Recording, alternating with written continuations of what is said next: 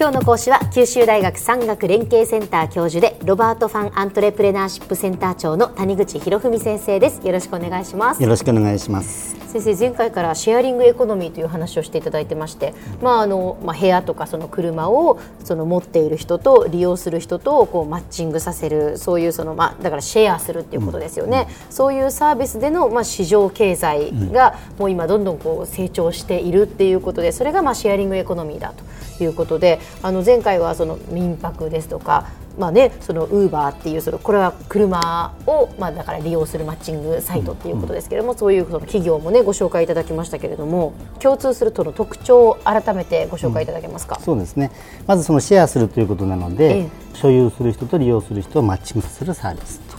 その個人と個人をつなぐというところが、まあ、一つの特徴、うん、まあ、ペアトゥペアとかいうふうに言いますけども。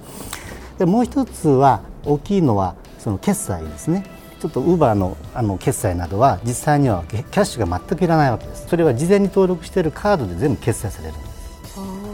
そのまあ、運転手と、そのね、実際その直接やり取りしなくていいってことなんですね。そうです。それはあの本当言うと言葉も何も言わなくてもなぜかというとあのどこからどこまで行くとも全部入力されてますから、例えば私はあの台北でも使いましたけど中国語全く分かんなくてもちゃんと行きたいところに行ってあと降りるだけチップもいらないんですよ。アメリカだとチップがいるんでちょっと面倒なんですけど、でそういう決済というのはやっぱり信用ですよね。その信用のあるその決済手段があるから使えるわけですよね。でこういうものが全部インターネットの中の決済システムを使ってやる。だから一番ベースになっているのはそういう IT 技術があってこそこの信用が成り立つんですよね。なんか分かんない人と思ってたら、まあ、ソーシャルメディアを使ってフェイスブックでつながってこの人はどこの誰っていうのが全部分かるようになってるから、あの悪いことをするわけにいかないんですよ。全部分かっちゃってるんです。そうじゃないとやっぱねホテルに泊まったり、そのタクシーを利用したりということではないですから、そのあくまでも一般の方のお家に泊まるとか、一般の方の所有している車に乗るとかっていうことですから、信用ができないとそこは安心して使えないですもんね。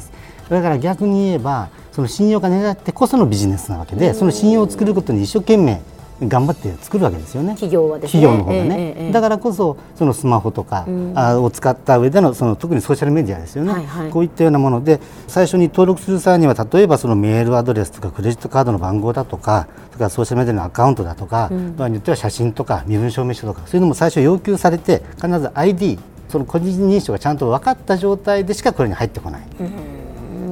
匿名では入ってこないね、同じ人が何度もアカウント作ったりはできない、でそうしないと信用できない、でその信用を作るところを一生懸命やるので、逆に一旦信用ができれば使いやすい。あとは利用しやすい。お金を持っていかなくてもいい。言葉通じなくても大丈夫、まあ、そんなことをこのシステムの中でやっているということですね。だからその前回ウーバーの例でも言いましたけども、結局その評価をする運転手さんが良かったかどうかということで、えー、まあ、その信頼がその積み上がっていくわけですけれども、うん、逆に今度は運転手さんの方は乗った客を評価するんです。逆に。Airbnb もそうですね。泊まった客を貸した側が評価する。この人は部屋汚してしまったとかね。使い方ひどかったとかうるさかったとかいうふうにすると今度は泊まった人が評価されるんでこの人はあんまり止めたくないわけですよね。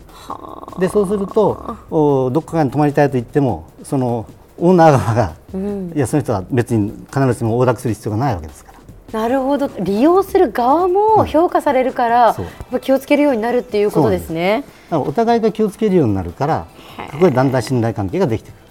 このシステムがですね。でも本当にあの IT がね、うん、あるからこそできるシステムだな、ね、という感じですね。えーえーあのそういう新しい技術によってできてきている新しい経済というのは実を言うとその従来の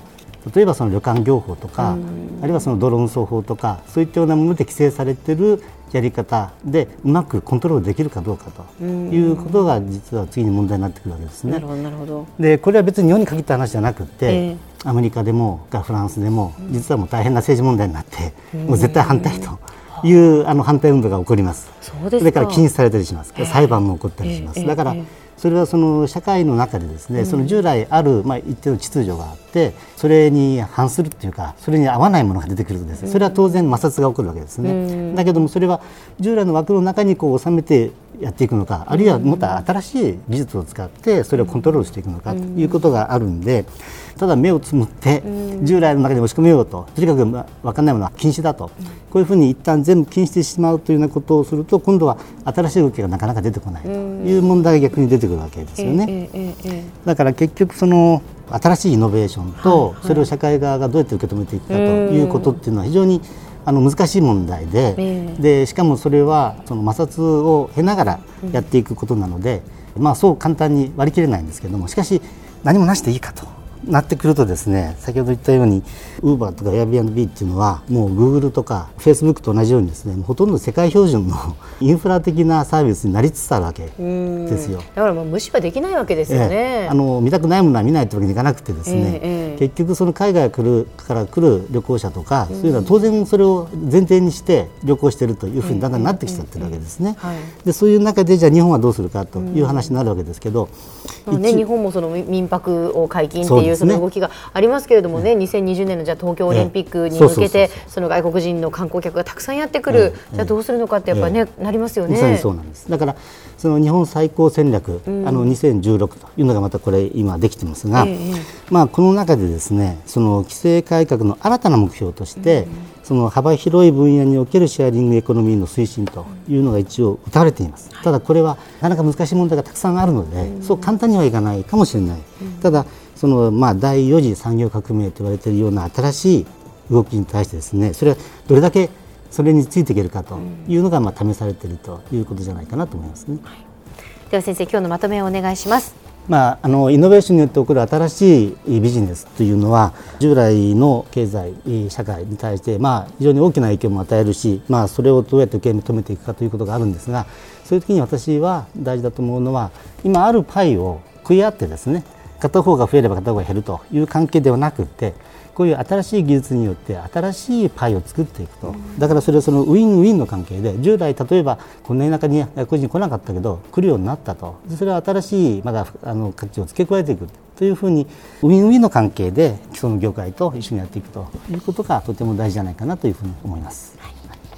今日の講師は九州大学産学連携センター教授でロバート・ファン・アントレプレナーシップセンター長の谷口博文先生でした。どうもありがとうございました。どうもありがとうございました。